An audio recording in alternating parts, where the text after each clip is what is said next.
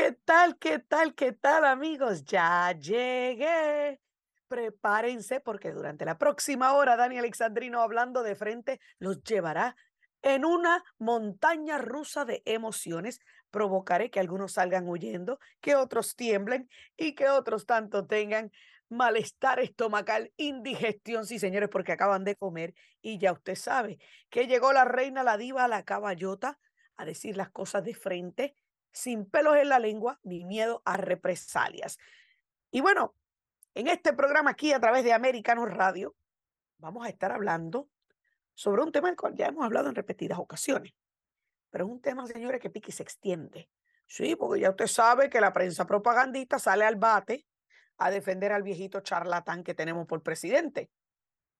Pero ahora parece estar apretándose las cosas y parece estar saliéndose el tiro por la culata porque aumenta la presión contra el juez a cargo del caso de Hunter Biden que negoció, negoció el acuerdo de culpabilidad para que al nene de papi, tú sabes, le hicieran así, eso no se hace, y para que le dieran solamente probatoria.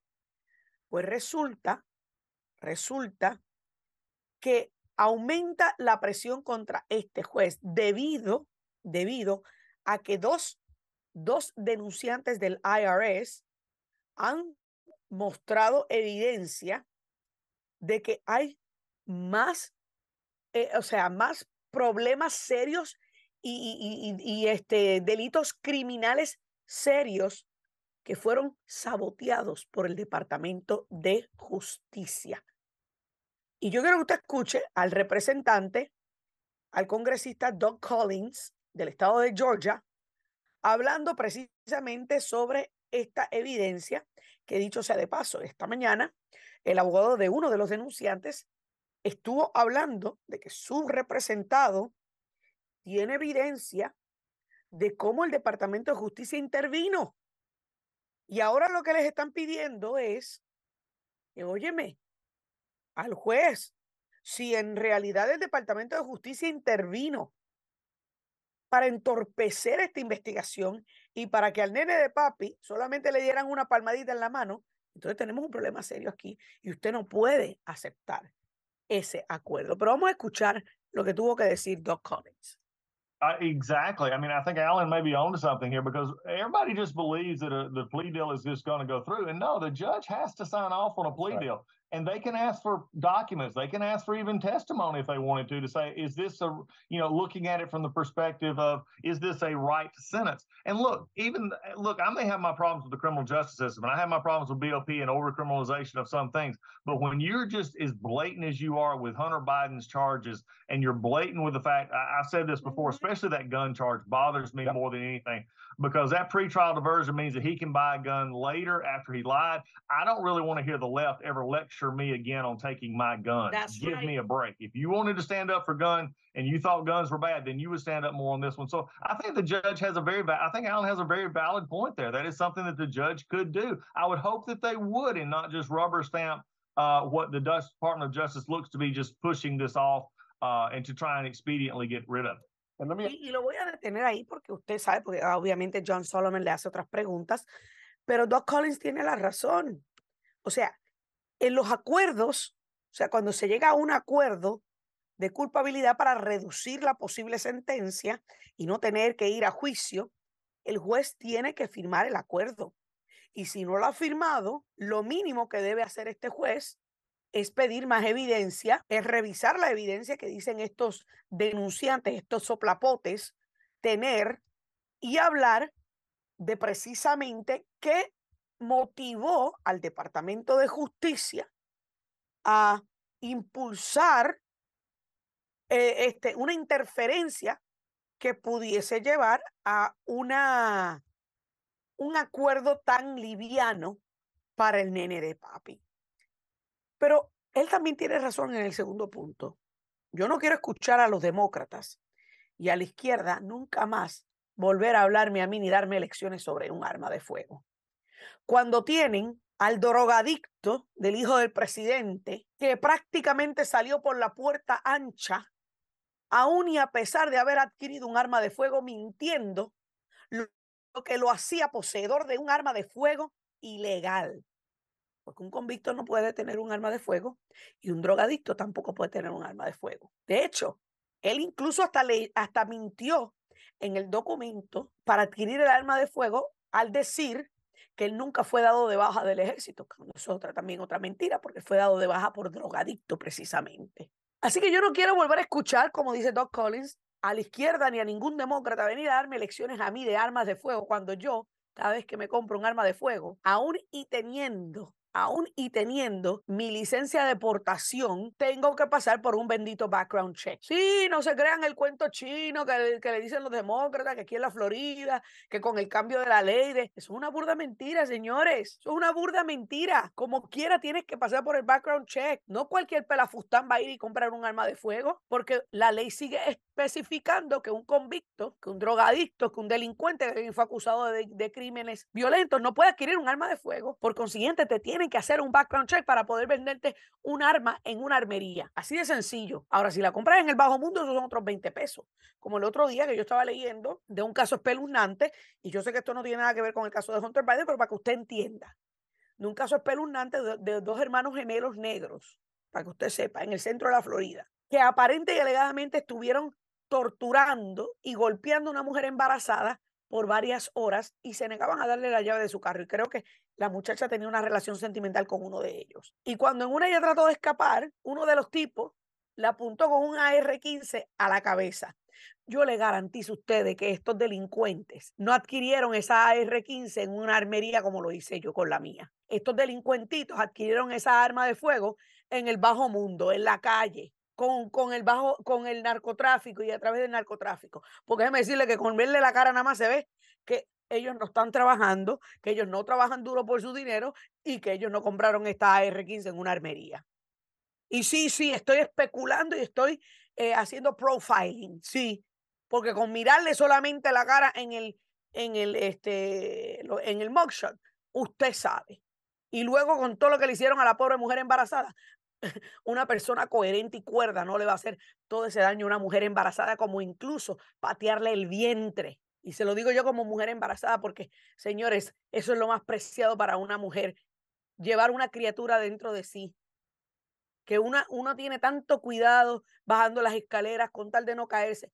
Así que imagínense, y le, y le hago el recuento de estos dos delincuentitos para que usted entienda. Y yo sé que no tiene nada que ver con el caso, pero yo le garantizo que estos dos delincuentes no adquirieron el arma de fuego en una armería.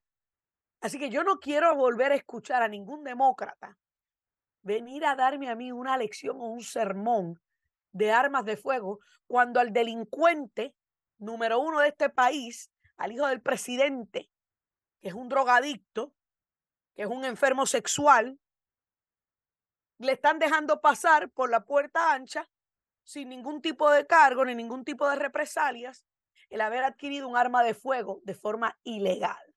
Así que yo estoy completamente de acuerdo con Doug Collins.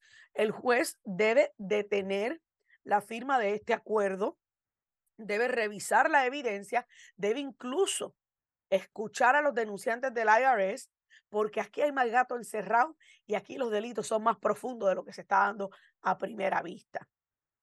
Y esto es algo que cada uno de nosotros debe estar indignados, indignados. De hecho, a Mary Garland ya le tienen cita para, el, para comparecer ante el Comité de lo Jurídico, ante el Comité de lo Jurídico el 20 de septiembre. Y el charlatán de Christopher Wray, el director del FBI, está pautado para comparecer ante el mismo comité el 12 de julio. Todo por la misma vaina.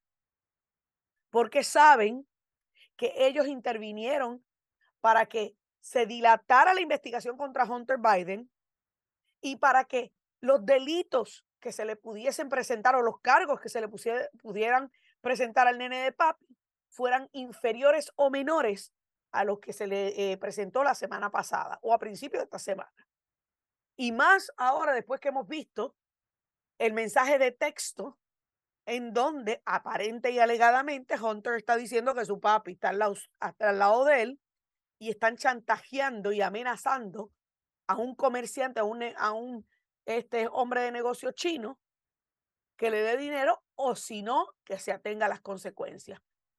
Ese tipo de acción, señores, ese tipo de amenaza únicamente viene de, de una persona o una familia con mentalidad de mafioso. Sí, lo dije. Anótalo, Minions. Una persona con mentalidad de mafioso tiene las pelotas y la capacidad y, el, carácter o, la carencia de carácter para amenazar a otro de esa forma. Y eso es lo que hay en el hijo de, Joe Biden. Un mafioso wannabe. O un mafioso wannabe o un mafioso de verdad. Usted, usted decide. Pero a la, a la hora de la verdad, que esta gente siga diciendo que Mary Garland no tenía ningún conocimiento o que Hunter Biden no o que Joe Biden no tenía ningún conocimiento de los negocios turbios de su hijo, es un insulto a la inteligencia de cada uno de ustedes que me están escuchando. Esta gente se cree que ustedes son estúpidos, que ustedes son brutos y, ustedes, y que ustedes carecen de pensamiento analítico propio. Señores, tengo que hacer mi primera pausa. No se mueva, que ya regresamos con más. Hablando de frente aquí a través de Americano Radio. Continuamos aquí, Dani Alexandrino, hablando de frente a través de Americano Radio. Gracias a cada uno de ustedes por decir presente en esta conversación, ya sea que nos escucha a través de, las, de cualquiera de las frecuencias radiales, señores, a través de toda la nación incluyendo, mire, estamos de costa a costa, desde el Atlántico hasta el Pacífico, con nuestros amigos en Bakersfield, California. Muchísimas gracias por unirse a esta gran cadena y familia de Americano Radio. Y por supuesto, quiero agradecer a todos aquellos que dicen presente a través de las distintas plataformas sociales, eh, plataformas digitales también, incluyendo la aplicación de Americano Media. Si no la has bajado, que espera, bájala ya y ahí puedes ver también nuestro contenido en vídeo en la parte que dice Americano TV y sintonizar también todos los programas de Americano Radio que tenemos. Mire, una alineación de analistas de primera categoría. Mire, Karine es Moncada, mi amiga Lourdes, eh, mis amigas, porque eh, estas dos son dos. Karine es Moncada, Lourdes Ubieta, mi amigo Jorge Bonilla, esta servidora, Freddy Silva, Peter Vivaldi, J&J, Drive Time, que es Jimmy y José, Jesús Márquez, señores, ¿qué les puedo decir? Usted no quiere perderse ninguno de los programas de Americano Radio porque están, mire, para para crear derrame emocional en los gigantes emocionales enanos intelectuales socialistas de cartón y para ayudar a seguir informando a los demás. Vamos entonces rapidito a seguir hablando del nene papi porque resulta que en el día de hoy estuvo deponiendo en otro caso. Sí, señor, porque usted sabe que el nene es tan bueno que, mire, tiene que comparecer ante el, ante el tribunal un montón de veces. De hecho, tiene otro caso, tiene varios casitos pendientes tiene el de la laptop, tiene el del eh, el issue con los taxes, evasión de impuestos, tiene, tiene un montón de casitos el nene, pero ya usted sabe que como eh, tiene a papi allí en la Casa Blanca, pues tiene a quienes intercedan por él en el Departamento de Justicia. Pero, ah, y tiene el caso de custodia, de, no de custodia, de, de pensión alimentaria con la niña que tuvo con una stripper que se llama este, Navy, creo que se llama la niña, eh, una niña preciosa, déjeme decirle. Y yo digo, pero a la, a la mamá, pero ella realmente quiere que la niña lleve el apellido del papá, por Dios, ese apellido yo, yo estaría en vergüenza, pero bueno, cada loco con su tema. Y, y, yo entiendo el por qué quizás ella quiera que la reconozca y que le pase pensión alimentaria, ¿verdad? Porque pues mira, si este tipo ha logrado devengar tanto billete con sus negocios turbios, porque por lo menos le pase billete a su nena. Pero bueno, hoy llegó para deponer en el caso de la demanda que le impuso Mac John Paul Mac Isaac. No sé si ustedes se acuerdan de ese nombre. John Paul Mac Isaac era el dueño de la tienda de reparación de computadoras donde Hunter Biden dejó abandonada su laptop. Y luego los abogados de Hunter Biden y Hunter Biden salieron prácticamente difamando a John Paul Isaac diciendo que era esto, que era lo otro, X, Y, Z. Por lo que John Paul Mac Isaac demandó a Hunter Biden en octubre del 2022 en Delaware por difamación. Por difamación.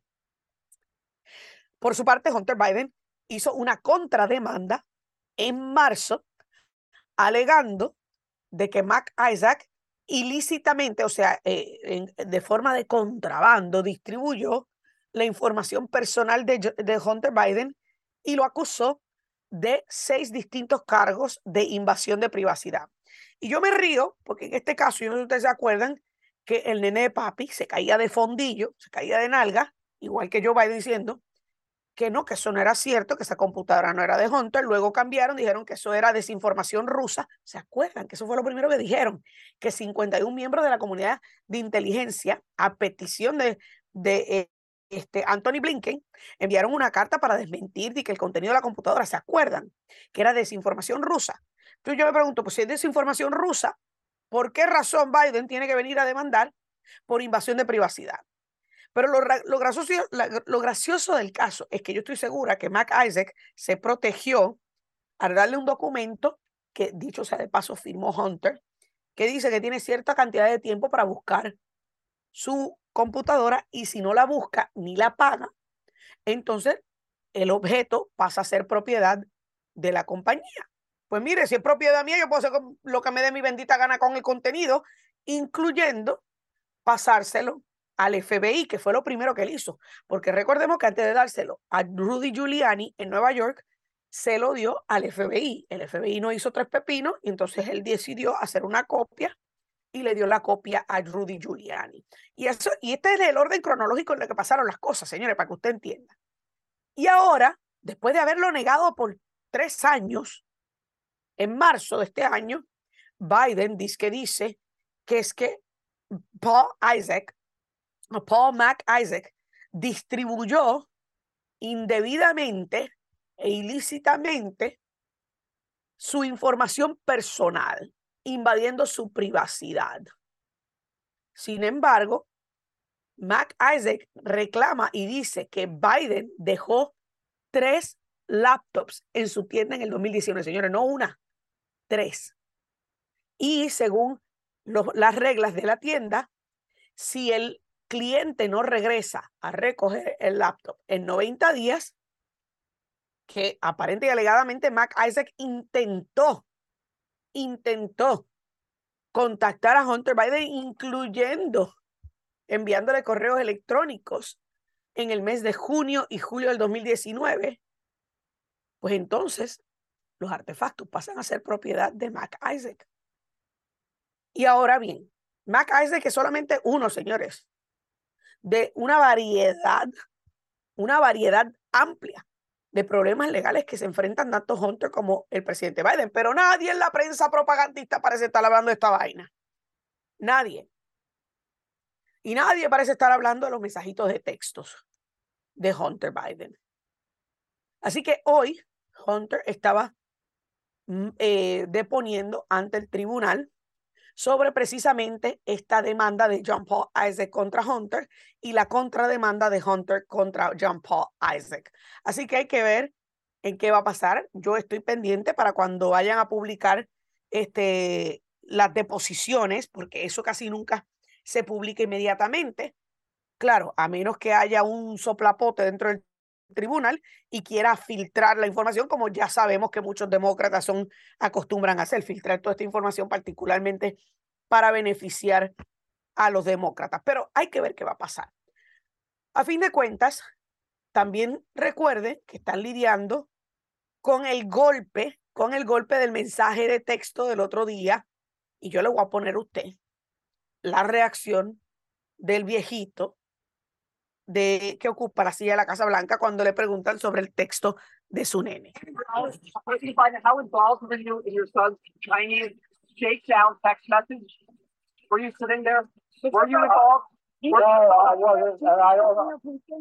No. No. Le gritó, le gritó, no. Que claro está, en un mensaje de texto es difícil determinar y establecer que el viejito realmente estuvo ahí sentado al lado del hijo. Pero lo que sí por lo menos entiendo yo con ese mensaje de texto es que al menos el hijo estaba usando el nombre de papi para vender influencias, señores. Y eso también es un delito.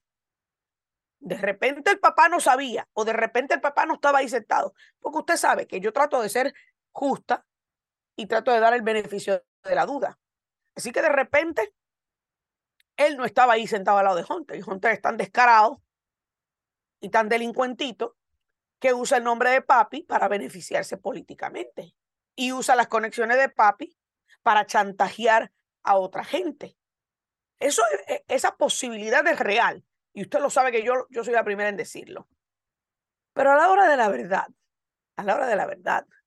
Alguien que insiste tan vehementemente en defender a su hijo y alguien que insiste en decir de que no, que él no participó, que no tenía nada que ver, cuando hemos visto fotos de él con su hijo en diversas reuniones y con algunos de sus socios, eso a cualquiera le levanta sospecha, eso a cualquiera le levanta suspicacia y eso a cualquiera que tiene pensamiento analítico propio le hace dudar, porque saben que ellos intervinieron para que se dilatara la investigación contra Hunter Biden y para que los delitos que se le pudiesen presentar o los cargos que se le pudieran presentar al nene de papi fueran inferiores o menores a los que se le eh, presentó la semana pasada o a principios de esta semana.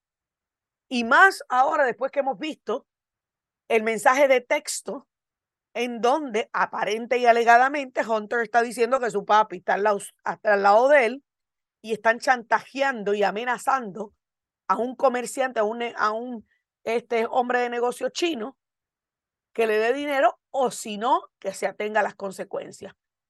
Ese tipo de acción, señores, ese tipo de amenaza únicamente viene de, de, una persona o una familia con mentalidad de mafioso. Sí, lo dije. Anótalo, Minions. De la palabra de esta persona, y no solamente de la palabra de esta persona, sino que le hace dudar de la, del compromiso de esta persona con el país. Es verdaderamente increíble que a estas alturas del juego todavía estemos tratando de determinar si este viejo charlatán está comprometido y es un peligro para el país. Yo no necesito más evidencia, ya yo lo sé. Señores, tengo que hacer otra pausa, no se muevan que ya regresamos con más. Dani Alexandrino hablando de frente aquí a través de Americanos Radio. Amigos, continuamos aquí, Dani Alexandrino hablando de frente a través de Americanos Radio y todas las emisoras afiliadas a esta gran cadena, señores, desde el, mire, desde todo el estado de la Florida hasta el oeste en Bakersfield, California. Gracias. Gracias también a los que nos sintonizan en Colorado. Mire, tenemos personas que nos llaman de distintas partes de los Estados Unidos, así que muchísimas gracias a cada uno de ustedes por formar parte de esta conversación. Y bueno, yo les dije que había mucho de qué hablar en este programa. Eh, el Tribunal Supremo va a estar dando mucho de qué hablar en los próximos días, porque a medida que se preparan para tomar su receso de verano, eh, tenían 10 casos pendientes que eran sumamente importantes y ellos iban a publicar las decisiones paulatinamente a medida que se acercaba el último día eh, del cierre de la sesión regular del Tribunal Supremo. Y una de esas decisiones recién acaba de bajar y tiene, a usted sabe, a los liberales llorando y rompiendo lágrimas y todo lo que se diga. Y es la decisión de el este, affirmative action. ¿Qué es el affirmative action? Y vamos a, hablar así por encimita, porque pues esto es algo, es, un tema que es largo y tendido. Pero affirmative action es una decisión que en 1978, eh, llamada Bake, uh, eh, decisión 1978, decidió que los, las universidades deberían cumplir con ciertas cuotas raciales. O sea, dándole favoritismo a un estudiante, un aplicante por encima de otro, basado en el color de su piel o en su raza. ¿Y por qué a mí me parece que esto es algo absurdo y para mí esto es una victoria para la igualdad, no para la equidad? Son dos cosas totalmente distintas. Igualdad de oportunidades versus equidad son dos cosas totalmente distintas. Porque affirmative action, y esto yo, yo puedo hablar de affirmative action, señores, porque como minoría, mire, yo me gané una beca completamente pago, estudios completamente pago para una universidad privada. Este, y esta beca era una beca especializada de la Universidad de Boston, Boston University, que se enfocaba en reclutar estudiantes de las escuelas públicas. Por consiguiente, ellos iban y ellos reclutaban y trataban de eh, este, escoger the top of the class, o sea, los mejores de los mejores. Y cuando usted miraba la top of the class, en muchas, en, en, algunas escuelas eran topos de clase eran negros, en otras escuelas eran hispanos, en otras escuelas eran blancos, en otras escuelas eran asiáticos. En mi escuela eran, éramos asiáticos, eran asiáticos, negros y, e hispanos, los topos de clase. Y los que recibimos becas fue una asiática, una negra y esta que está aquí. O sea que fue bien variado.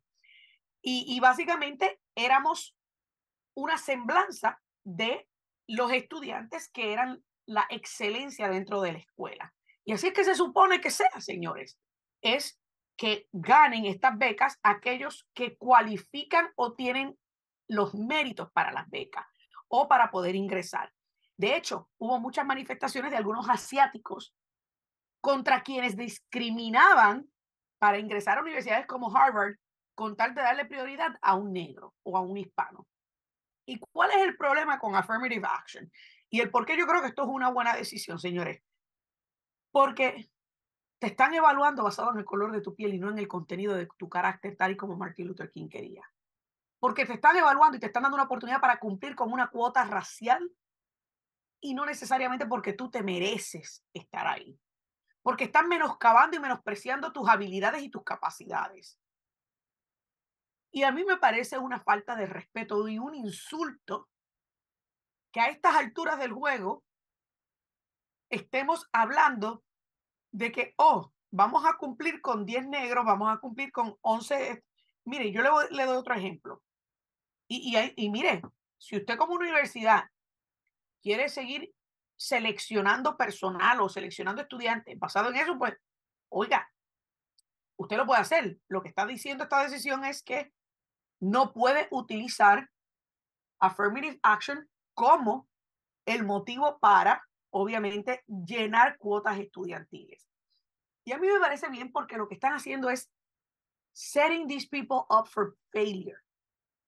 Mire, si un estudiante no tiene la capacidad académica para ingresar a una universidad por sus propios méritos y usted le hace espacio basado en su color de piel, usted está setiendo a la persona al fracaso.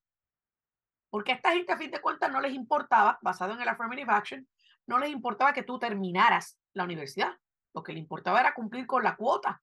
Entonces tú te conviertes en una estadística, te conviertes en un número y no en alguien que puede aprovechar esa educación, devengar la mejor educación posible y ser alguien productivo en la sociedad y en la vida. Y obviamente, esto es para que usted entienda y vea lo que yo llevo tiempo diciéndole a ustedes, que no hay un grupo más racista que el Partido Demócrata, que los demócratas, que los liberales, que son los que siguen impulsando esto de evaluar a la gente basado en el color de su piel. Y yo trabajo en una universidad que es la universidad número uno del estado de la Florida, la universidad pública número uno, donde hace un tiempo atrás estábamos en búsqueda de un nuevo decano para la Facultad de Periodismo.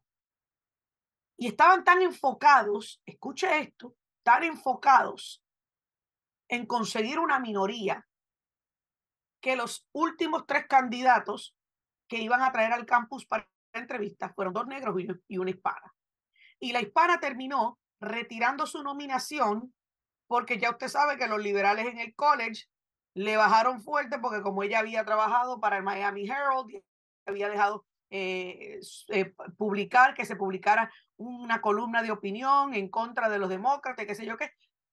Pues cuando ella vio todo ese caos que se formó, ella misma decidió alejarse y decir, no, esto no es para mí. Yo retiro mi nominación, yo no me voy a meter en esta, en esta cuna de lobos. Y terminaron llegando a la entrevista dos negros. ¿Y qué pasa? De, y los dos, pues obviamente tenían ciertas cualificaciones y X, Y, Z. Eh, y a mí me parecía espectacular. Pero el problema con enfocarse en llenar cuotas es que no necesariamente estás buscando el mejor candidato para la posición o el mejor candidato para la universidad. Y el Equal Protection Clause, o sea, la cláusula de protección igualitaria de la, de la decimacuarta enmienda, significa que todos debemos tener igual protección. O sea que por ser hispana o por ser negro, no debemos tener preferencias, porque igual protección, porque cuando se, se considera el color de la piel para llenar una cuota por encima de los méritos, eso no es igual protección, señores, eso es ventaja. Y ese es el problema que yo tengo con la mentalidad de mucha de esta gente y la mentalidad de muchos de estos demócratas liberales. Que dicho sea de paso, el presidente del Supremo, John Roberts, escribió en la opinión de la mayoría que un beneficio a un estudiante que sobrellevó discriminación racial, por ejemplo, debe estar atado a la valentía y la determinación de su estudiante. Y él tiene toda la, toda la razón. Él tiene toda y completa razón. El que a mí me hayan dado una beca a Boston University no implica de que yo iba a ser exitosa si yo no trabajara, no trabajaba duro, no me esforzaba y no trataba de dejar literal el sudor de mi frente y hasta la sangre y, y noches desveladas en la línea de batalla para poder ser exitosa. La beca no me garantizaba el éxito, lo que garantiza el éxito es el, e, es el trabajo y el esfuerzo. Y es lo que yo siempre he dicho, señores, estamos en el país de las oportunidades. Aquí en los Estados Unidos de América es donde más negros millonarios hay. A primer ejemplo, o Exhibit A, dale Miriam Minions, que yo sé que le va a dar el derrame emocional a ustedes con esto. Miremos a la NBA o miremos al NFL, donde la gran plantilla especialmente la NBA, más del 85% de su plantilla de, de jugadores son negros. Hay más negros millonarios que en la mayoría de los países de África. ¿Por qué? Porque nacieron con un talento, pero el talento no es suficiente. Tuvieron que fajarse, sacrificarse, esforzarse y con determinación, trabajo y sacrificio lograron entrar a la NBA. Y es como decía John F. Kennedy, y yo sé que hay muchos de mis amigos cubanos que no les gusta John F. Kennedy, pero hay algo que él dijo que hay que usarlo. Ask what, not what your country can do for you, but what you can do for your country. Pregunta no lo que tu país puede hacer por ti, sino lo que tú puedes hacer por tu país. Pero yo voy más allá. Y yo te digo, todos los días cuando te levantes, mírate al espejo y pregunta, ¿qué vas a hacer por ti hoy para ser exitoso, para salir de la mediocridad ¿Qué vas a hacer por ti hoy para ser exitoso en el país de las oportunidades? En vez de preguntar, ay, ¿qué me va a dar el gobierno? ¿Qué me va a dar fulanito merenjito para yo salir de la pobreza? Y la mentalidad es la que te va a ayudar a alcanzar el éxito. Tengo que hacer una pausa, no se muevan que ya regresamos con la recta final. Dani Alexandrino, hablando de frente aquí a través de Americano Radio. Amigos, continuamos aquí, Dani Alexandrino, hablando de frente a través de Americano Radio. Recuerda que si nos vas a seguir en todas nuestras redes sociales, usas los, los hashtags Somos Americano, no más fake news. Señores, porque esto es real. ¿Qué más real que esto? Y mire, antes de terminar, hay muchas cosas de las que, de, las que se nos van a quedar sobre el tintero porque son muchos los temas que están ocurriendo hoy, algunas decisiones como una decisión basada en libertad religiosa que se tomó en el, el Tribunal Supremo, pero, pero tengo, para mí es justo y necesario hablar de esto. Y es que Joe Biden admite que pues he's not big on abortion, o sea que él no, no apoya tanto el aborto, o sea que, que básicamente lo están obligando, le están torciendo el brazo, pero que dice que la terminación o un aborto en los últimos tres meses debe ser negociado. Y de que el derecho a abortar o abortion on demand debe terminar en los últimos tres de embarazo, los últimos tres meses de embarazo. Mire, señor, debe ser una cosa. Primero que todo, el primer ultrasonido que se le hizo a mi bebé, yo tenía siete semanas de embarazo y ya se veía el latido del corazón. Así que a mí usted no me puede venir a decir que eso no es índice o no es representativo de una vida que está creciendo dentro de mi cuerpo. Eso para empezar, claro, los demócratas te lo van a vender como que no, es un conglomerado de células, no, este, es X, Y o Z. No, señores, es una vida humana. Y yo se lo dije a usted, a ustedes, no solamente desde las siete semanas que yo pude ver el latido del corazón del bebé en pantalla, sino que desde que me hicieron la prueba de ADN para saber si era bebé, eh, si era varón o, hembra, desde ese entonces se sabe que mi bebé tiene su propio, su propio eh, huellas dactilares y sus propias huellas dactilares de ADN, al punto que pudieron separar el del bebé del mío para determinar que era un nene. Entonces estos charlatanes en el Partido Demócrata quieren seguir insistiendo que no, que eso no es una vida, eso no es una vida humana, es un conglomerado de células. Bueno, un conglomerado de células, señores, puede ser un, un hongo. Un conglomerado de células puede ser una flor. O sea, por Dios. Esta gente es realmente insólita. Y esto lo hizo, lo dijo el otro día, en martes, este, obviamente al reclamar de que él era católico, este, y que pues personalmente el aborto lo hace uncomfortable, uncomfortable, pero mira, apoya esto del aborto on demand eh, y que prácticamente el aborto en los últimos tres meses hay que determinar y negociar. Lo que negociar ni negociar ni ocho cuartos. Cada vez que yo voy a hacerle una prueba a mi bebé, a un sonograma, yo le veo las manitos, yo le veo los piecitos, le veo su, su naricita, su boquita. Es una vida que crece dentro de mí. No es un conglomerado de células. Así que en mi opinión no hay nada que estar negociando, señores. Pero esas son las palabras bonitas que el Partido Demócrata suele usar para engañar, engañar a los tontos útiles.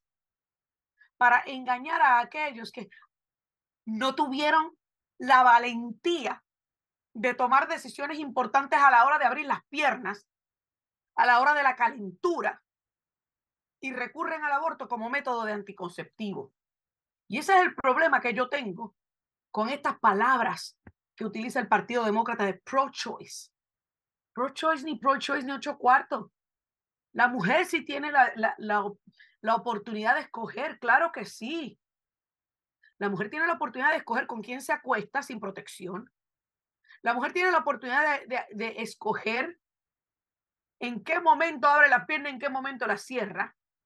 Y la mujer tiene la oportunidad de escoger más de una docena de variedad de métodos anticonceptivos.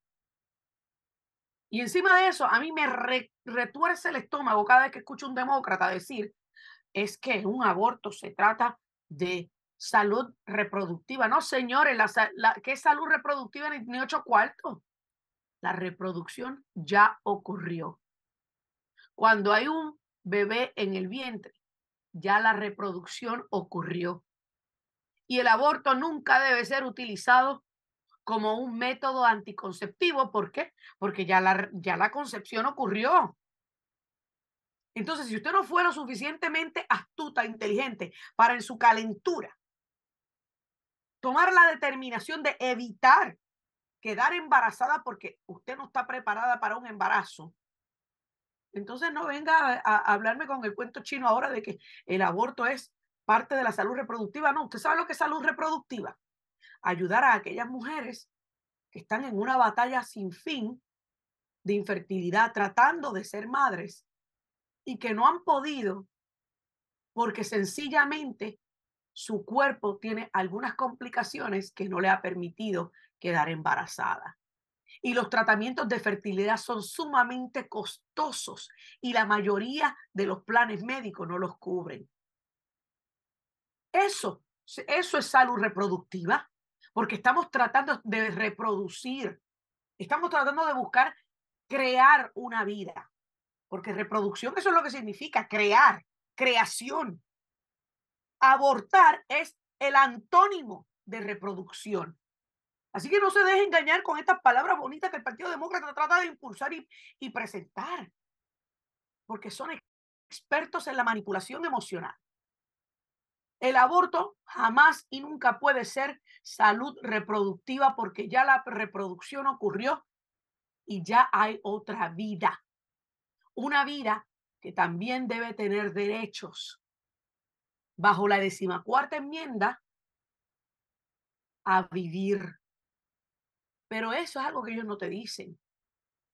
Y ese es el problema con este movimiento pro-choice.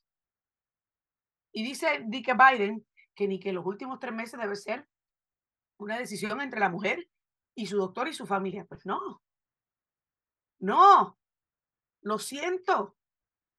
Si pudiste esperar hasta el séptimo mes de embarazo, que señor, déjeme decirle, yo, desde que tengo cinco meses, mi, mi bebé y la pancita se nota y yo veo el movimiento y el bebé moviéndose, tapándose la carita, formando puños, tapándose la boquita, le veo los piecitos, los deditos. No, abortar un bebé en el, en el tercer trimestre eh, debe ser asesinato. Y, y son muy pocas, muy pocos los casos en donde un aborto es necesario para salvarle la vida a la mujer. Son casi escasos los casos.